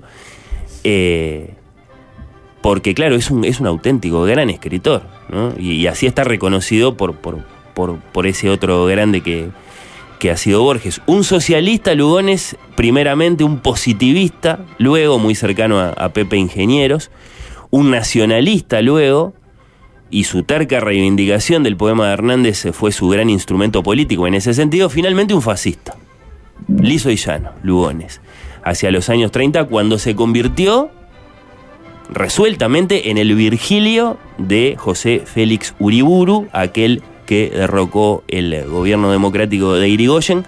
Lugones escribió por encargo del dictador la musoliniana Eneida de aquella nueva Argentina, la, la histórica proclama eh, borracha de patriotismo que por supuesto aseguraba el carácter provisorio ¿no? de, las, de las nuevas eh, autoridades y por supuesto que no fue solo un colaborador, el, el- el- el gran, gran, gran autor del, del lunario sentimental era un convencido. Ha sonado otra vez para bien del mundo la hora de la espada. Pacifismo, colectivismo, democracia son sinónimos de la misma vacante que el destino ofrece al jefe predestinado, es decir, al hombre que manda por su derecho de mejor, con o sin ley, porque ésta, como expresión de potencia, confúndese con su voluntad. El ejército es la última aristocracia, vale decir, la última posibilidad de organización jerárquica que nos resta entre la disolución demagógica. Bueno, Dice Lugones, después, claro, es muy difícil. hay que, hay que- hay que Sí. tener el contexto. Bueno, ni que hablar. Entiendo que te pares acá desde la tranquilidad del 2023. No, no. Era años convulsionados, ¿m? una economía afectada por la crisis del 29 y una ola que se extendía sobre el mundo sobre la nueva modernidad política. Una figura con las que. ¿Cuántos se, se embelezaron? ¿No? Desde. Desde. desde- de, bueno, desde el. el- el- Antonio Salazar, primo de Rivera. Claro, ya en las novedades de Europa, Sí. este, Benito. Mussolini. Ni que hablar, anuncio antes de Mussolini y después. Difícil no dejar a Lugones en el. Getulio Vargas. en el desagradable estante de los fachos eh, junto a Carlyle y Kipling y tantos otros eh, maestros. Por otro lado, habría que contar. eh, bueno, un sí, civilizador. Ah, ¿Estás hablando de Rudyard? ¿De Kipling? Sí. Y bueno, vos, vos- está bien, ¿no? me, me gusta que lo reivindiques. No sé si. Yo, yo lo reivindicaría más en tanto que gran autor. Es, es- es un exponente del colonialismo bri- bri- británico. Por eso. ¿No? Un civilizador. Digo, con los excesos que cometen los civilizadores a veces, Sí. porque no todos este, comprenden la misión que ellos llevan adelante. Bueno, en el caso de la India, eh, para muchos es un civilizador. Allí se sentaron las estructuras de, de esta India, De la que va rumbo democracia a más ser grande una del de las potencias más... in- Claro. La democracia más grande del planeta. Eh. Pero eran, eran enamorados, ¿no? Carl- Carlyle, Kipling. Y bueno, Ki- Kipling le cantó canciones a las botas. Sí. Eh, Las amaba. Sí, sí. Bueno. Boots, boots, boots. La- la- las escuchaba cómo caminaban y las convertía en una canción. Pero era porque iban a Eh, cazar ¿No viste lo que hicieron los tigres, de? Benga- tigres de Bengales, por eso las botas que los acompañaban. las- Alguien tenía que ajustar, ajustar las tuercas. Y, y bueno, y Carlyle, un poco como Lugones, sentía que solo en los cuarteles y en las cárceles se podía respirar algo de orden en este, en este mundo convulsionado nuestro, ya en el corazón del siglo XIX, ¿no? Eh, habría que considerar. Eh, bueno, eh, eh, eso otro que dejó Lugones políticamente, que es la, canonización de- del Martín Fierro, además de, por supuesto, la, la patética muerte ¿no? de, Lugones, que se suicidó en febrero del 38 casi sentimos la tentación de decirle no- que no te vayas, Leopoldo, que est- están a punto de cortar la torta, ¿no? Febrero del 38. Tal vez le hubiera gustado, no sé. Se suicidó tomando whisky con cianuro. Y hasta hoy se discute por qué la tesis más extendida es que se horrorizó de sí mismo después de décadas de ser un orgulloso marido fiel cuando se entusiasmó con una muchacha. Escribió páginas así muy, muy enamoradas, muy románticas, eróticas, muy vergonzosas. Su propio hijo lo, lo descubrió. de, de- Sí. de esta gente, ¿no? Sí, sí. Y ante la perspectiva de ver sustituida su imagen de Kaiser por la de un eh, viejito calentón, parece que. Pero Que se- se- no había terapia en esa época tampoco. ¿no? ¿Eh? No había terapia, porque además que Lugones Oh, con terapia canalizaba oh, mejor. vu- Vuelve a mismo. Por eso, otra Sí. sociedad. Bueno, la cuestión es que ahí están esas contexto. conferencias que Mm. hoy se llaman El Payador, en las que Lugones defendió el habla del gaucho. Ahí Borges dice que se equivoca porque el fierro no, no es eso, no es el habla del gaucho en un sentido histórico al menos, es una creación literaria. Eh, Hubo pero- otro pero Lugones, que yo no sé si era primo suyo, de Leopoldo, este, que fue ministro del Interior en ese periodo de que va del 30, con el golpe de Félix Uriburu, hasta el golpe de la revolución, este, ¿cómo se llamó? La revolución, ¿eh? No, no, la se le llamó la revolución, no sé, libertadora, puede haber sido así, del 43, donde ahí se participa entre estos generales eh, en Perón, pero te iba a decir que, que creo que había un Lugones que termina siendo ministro Vamos a del chequear, interior de ese periodo de tutela militar con elecciones fraudulentas. Te digo porque, ¿sabes por qué me acuerdo de la anécdota? Porque después hubo, paradójicamente, Piri Lugones, la nieta de este señor, este señor que, que había aplicado con tanto éxito mientras era ministro del Interior la policía en época de dictadura. Hmm. La picana. La picana, claro. Y Piri Lugones se hace montonera y es arrestada, torturada, y se le aplica la picana. Y hay un cuento que le dicen, ¿no? La esta, esta la inventó tu abuelo.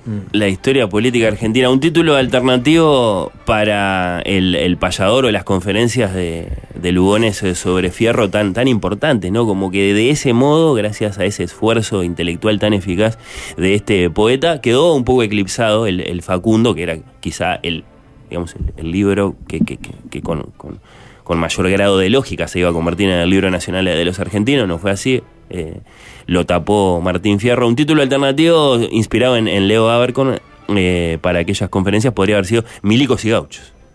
Milicos y Gauchos, porque iba por ahí un poco la reivindicación. Alguien dice de- por acá que, que Pirí Lugones y su padre era este, el Leopoldo Lugones. Así el que- Polo Lugones, jefe de orden político de la policía de la capital durante el gobierno de José Félix Uriburu. Bueno, claro, ese debe ser entonces el que lo, el que lo, lo descubre en su, en su afer a don Leopoldo.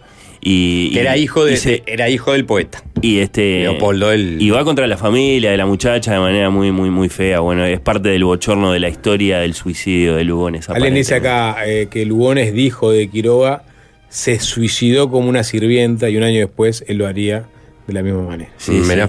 Sí, muy, muy, muy bochornosa esa historia. Bueno, eh, Borges, del Borges, eh, del, del- del Borges más político, digamos, tendemos a quedarnos con la peor de sus imágenes, mayo del 76, un par de meses eh, después del, del golpe, la flamante dictadura argentina que metía una de esas, como después va a ser la del Mundial del 78, Videla sacándose una foto con los connotados antiperonistas Jorge Luis Borges y Ernesto Sábato, los dos, ¿no? Eh, curioso hasta, hasta qué punto son más recordadas las declaraciones posteriores de, Borges que las de Sábato, eh, porque Sábato dijo, el, general me dio una excelente impresión, eh, este es el autor de Sobre Héroes y Tumbas, ¿no? Se trata de un hombre culto, modesto, inteligente, Borges por su parte, y sin embargo la frase es mucho más perdurable, dijo, es un caballero, dijo de, de- de Videla. Eh, curioso, o bueno, o mejor dicho, quizás no tanto, de lo que se trata es de que Borges es un autor mucho más grande que Sábato y, es- y es por eso que, que recordamos mucho más eh, lo, que, lo que dijo el autor de la LEF. El Como oper- sea- la, la operación Olvido, ¿no? Que se le aplicó a Sábato. Bueno, como la operación Olvido que se le aplicó a Sasa Sábato, eh, lo, lo mismo que Borges, los dos cambiaron radicalmente. Sábato de- de reivindicó su imagen con, cuando, este, cuando se juzga a los, a los, Eh, nunca más. a los militares. Claro, ¿no? sí, sí, por supuesto. Los dos cambiaron eh, de opinión, bueno, de, de punta a punta frente a la dictadura, se opusieron manifiestamente, eh, un poco tarde, a lo mejor eh, dirán algunos. En el caso de Borges, ya, ya veremos a lo mejor el, el de sábado, yo qué sé, cuando vino Adolfito, vio a Casares y le dijo, mira que te están usando. Primero Videla y después Pinochet, que enseguida que vio que Borges había sacado una foto con Videla, lo mandó a llamar, tráiganmelo a este, yo también me quiero sacar una foto. Eh, o bueno, cuando las madres de, de- de Plaza de Mayo lo, lo visitaron a Borges en su legendario apartamento de la calle de Maipú, ahí fue que reaccionó. Pero me quiero quedar Para, reaccionó y qué hizo. bueno, yo qué sé, firmó cartas, se expresó en las entrevistas, se Sí. expresó en contra de la dictadura, denunció sus horrores.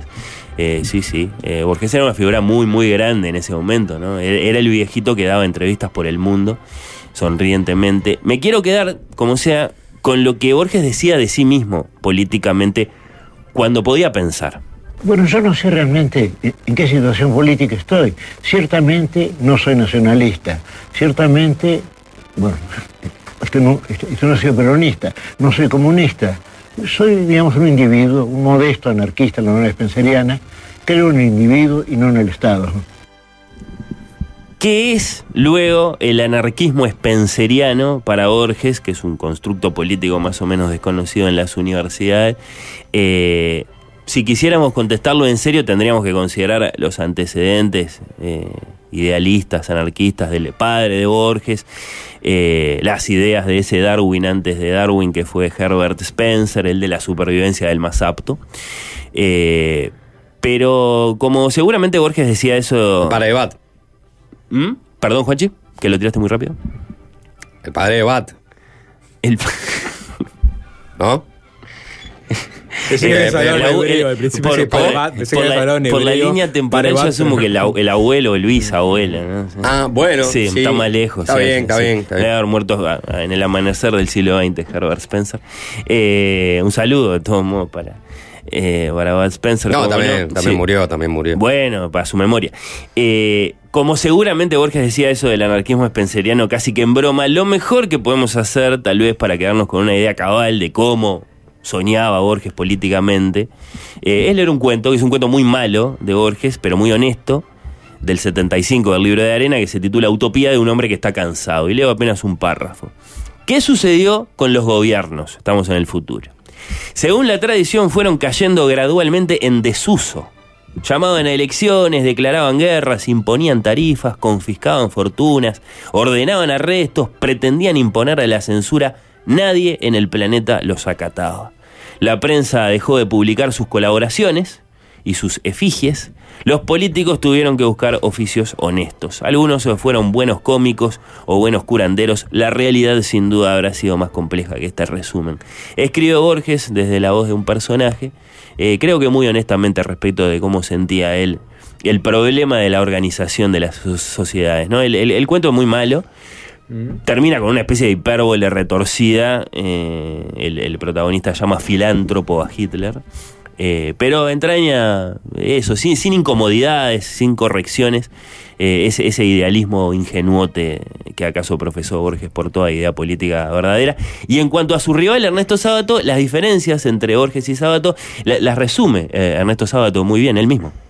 Con Borges hemos estado enfrentados siempre sobre el problema del peronismo, por ejemplo. Borges ha enemigo del peronismo, pero por motivos diversos a los míos. Eh, Borges y su madre, que era una mujer de gran talento, eran enemigos del peronismo porque creían que el peronismo era una forma del comunismo. Yo era enemigo del peronismo porque nunca me, me gustaron los gobiernos absolutistas y tiránicos. En cambio, a- aplaudí y me pareció positivo la justicia social. Y creo que Borges no, no, no aplaude esa clase de cosas.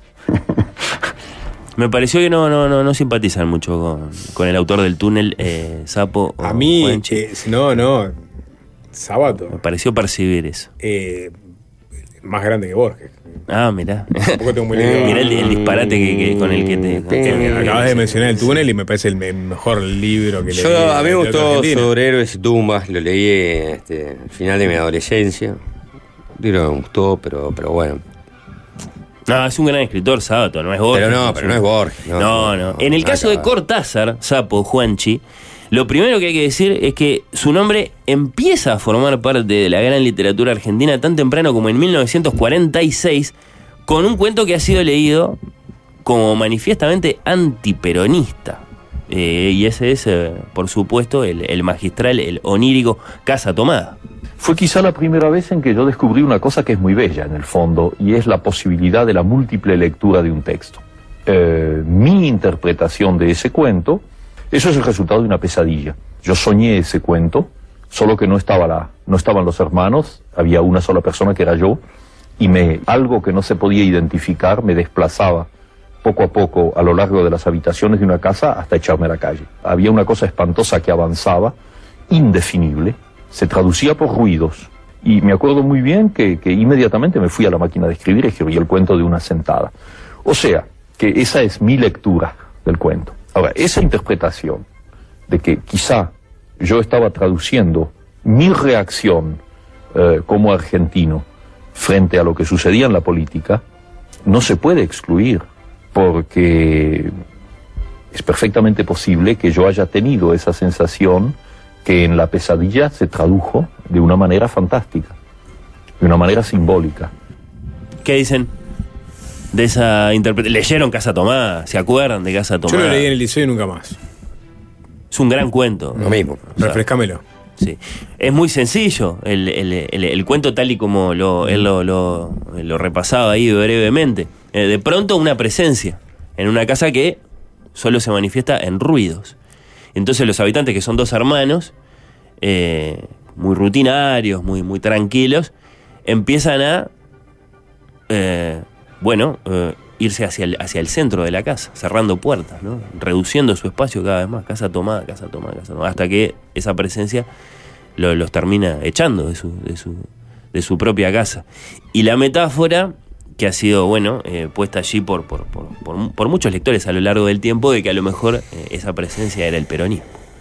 Y esos hermanos que, que eran el propio Cortázar soñando, temiendo lo que se venía políticamente en aquella Argentina, dije 1946, Casa Tomada, que Cortázar muy humilde se lo llevó a Borges a ver qué le parecía y se publicó enseguida. Del primer año de gestión peronista. Bueno, por eso. Y no será. Se mandó la parte, sí. Claro.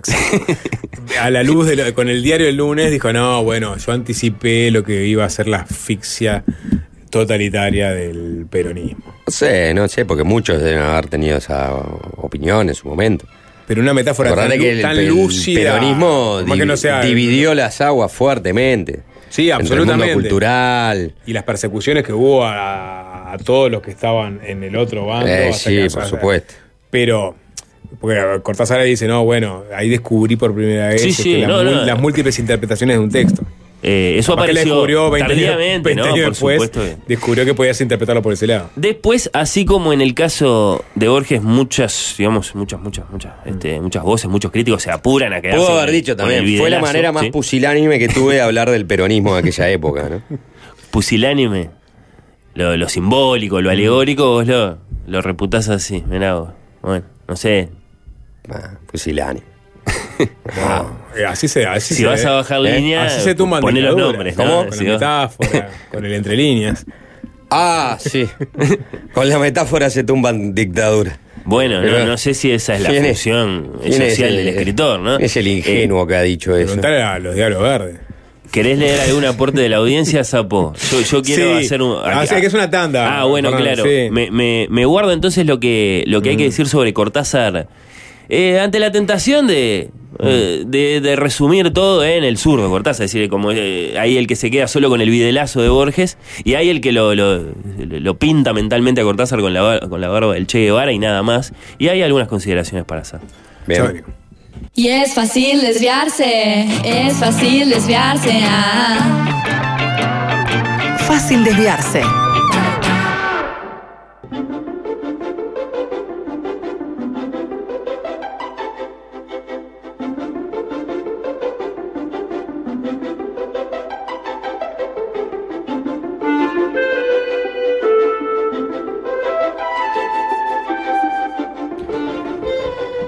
Bueno, eh, le voy a comentar algo a todos aquí presentes y a todos los que están escuchando. En realidad, la noticia espectacular es que abrió un nuevo local de un lugar que tiene las mejores pizzas en el condado. ¿Cómo se llama?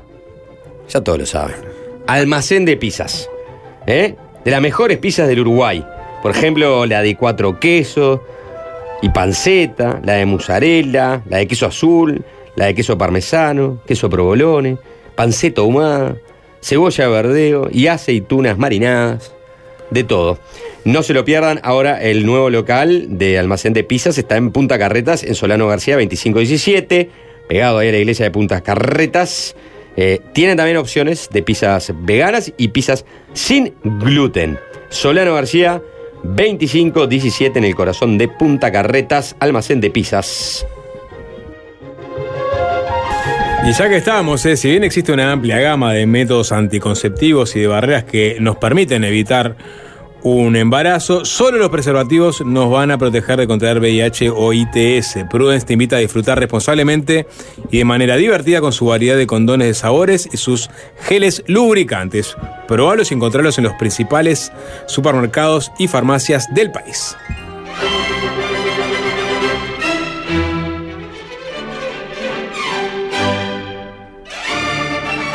Nos queda un apunte más sobre Cortázar y sus, Sí. eh, digamos, eh, no, no vamos a decir su filiación política, sino sus este, demostraciones ideológicas a través de declaraciones y textos. Su zurdismo tal vez no es discutible, pero es matizable, Sapo. Y, Sí. y, en definitiva, las causas políticas que, que- que Cortázar parece haberse tomado más en serio no fueron exactamente las de un militante de izquierda, sino más bien las de un idealista demócrata cualquiera.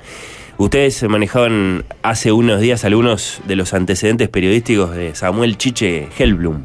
¿Se acuerdan?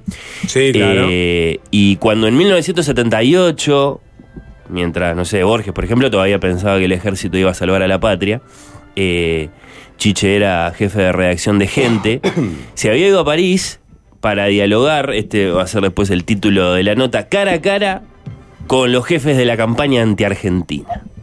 ¿Y con quién se había encontrado allá? En, en París. Boicoteando el Mundial. Ujú. ¿no? Dije 1978. Bueno, estaban Sartre y Simón de Beauvoir, estaba Roland Barthes, qué sé yo. Estaba Cortázar. Era, este. lo- lo- los quiero ver a ustedes. Eh, oponiéndose a una Copa del Mundo. Estaba Jaime por, también. por mucho que sea la, la Copa de la dictadura, a ver si se quedan sin los partidos. No, bueno, no, Eh, pero no es un contexto. Bueno, ah, Yo, yo casi volteo el mundialito del 80. ¿sí? Sí. No, no quería saber nada. Por No. mucho que capaz que lo ganábamos y todo, no, no. Desde Suecia hice todo lo que pude. Bueno, bien. Por otro lado, yo recordaría que cuando sucede el caso Padilla, lo hemos hablado, Alberto Padilla, aquel que se le dio vuelta a Fidel Castro a fines de los 60, que en el 71 marchó preso, por esa razón, por opositor. Cuando el caso Padilla, eh, no, no, no solo el, el zurdo devenido liberal o Vargallosa o el, o el diplomatiquísimo eh, Octavio Paz se manifestaron en contra, eh, ahí estaba Cortázar también.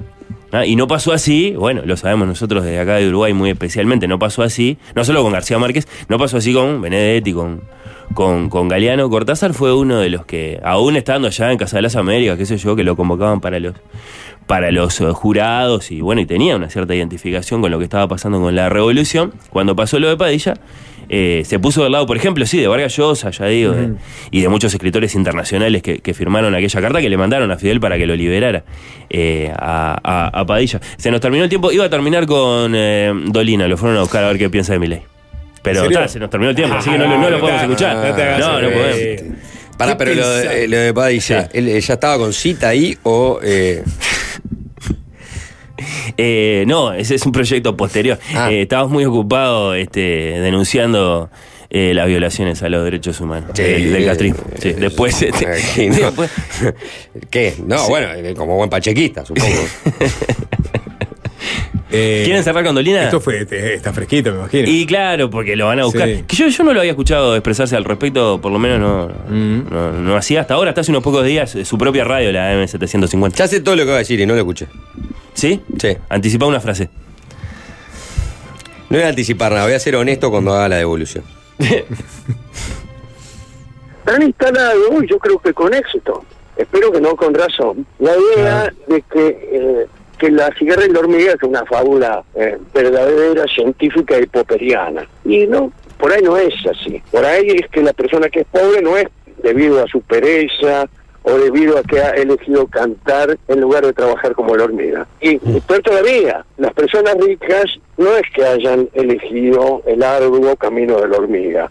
De manera que esa, esa, esta convicción equivocada señala también el camino del individualismo, del sálvese quien pueda, y que al que no le toca nada en el reparto, que se embrome porque por ahí la culpa la tiene él.